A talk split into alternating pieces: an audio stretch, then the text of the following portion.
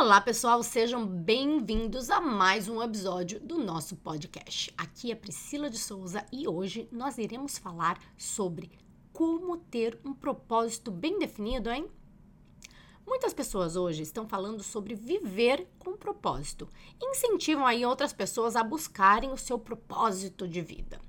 Mas peraí, o que é esse tal de propósito, hein? Como podemos ter certeza de que encontramos o nosso propósito?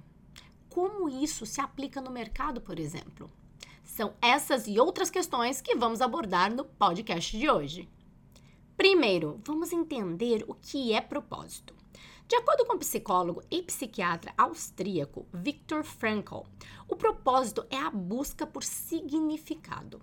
Ele propôs que encontrar um sentido para a vida é essencial para a saúde e o bem-estar emocional. O Victor também, ele acreditava que o propósito está relacionado à descoberta e realização de valores pessoais e ao serviço aos outros. Completando aí essa definição, o William Damon, que é um psicólogo de desenvolvimento e especialista em educação, ele descreve propósito como uma orientação geral que dá significado e direção à vida de uma pessoa. Ele ainda diz que ter um propósito envolve a definição de metas e a busca de realizações que estejam alinhadas com valores e paixões pessoais. Olha aí. Tá bom, então.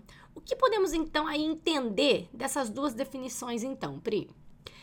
Bom, primeiro, que o propósito está diretamente ligado a valores pessoais e autorrealização, certo? Tem, por exemplo, aí a ver com o porquê.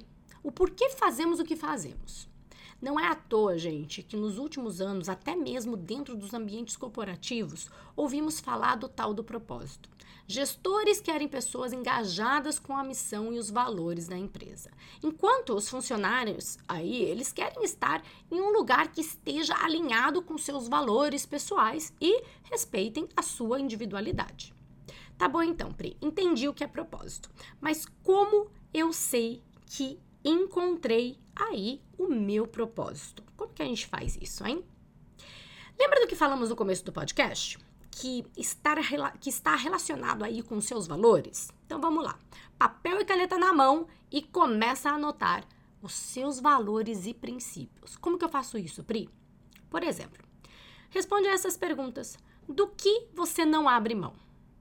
O que você nunca faria, não importa a situação? Como você coloca esses princípios e valores na prática aí no teu dia a dia, por exemplo? Existe algo que você ama tanto fazer que poderia viver disso. Anotou tudo isso, pessoal? Ótimo. Agora, começa a pensar e anotar aí as seguintes perguntas. Vamos lá? O que eu quero para o futuro? Por que eu quero isso? Isso está de acordo com os meus princípios e valores ou vai me ajudar a colocá-los em prática? Como esse objetivo mostra os meus valores, hein? Como eu chego nesse objetivo sem quebrar nenhum princípio? Encontrar o seu propósito é um trabalho de autoconhecimento constante. É pessoal e precisa fazer sentido para você e somente para você. Muitas pessoas aí, elas entram no mercado com o objetivo de ganhar dinheiro, mas mesmo que ganhem quantias absurdas de dinheiro, não estão satisfeitas. Por que será? É a falta de propósito. O plano, por exemplo, era raso e não deu um verdadeiro significado ao objetivo de ganhar dinheiro. O mercado pode ser uma ferramenta maravilhosa e conquistar a liberdade financeira de verdade. Viver de renda, ter liberdade de tempo e liberdade geográfica, mas para você conseguir usar a ferramenta, você precisa saber como ela funciona e qual a razão pela qual você está utilizando aquela ferramenta, no caso. É dessa forma que definimos o papel do mercado financeiro no nosso propósito de vida. Gostou desse conteúdo, pessoal? Eu fico aqui, termino esse, tópico hoje, mas eu gostaria muito que vocês voltassem para o nosso próximo episódio. Até mais!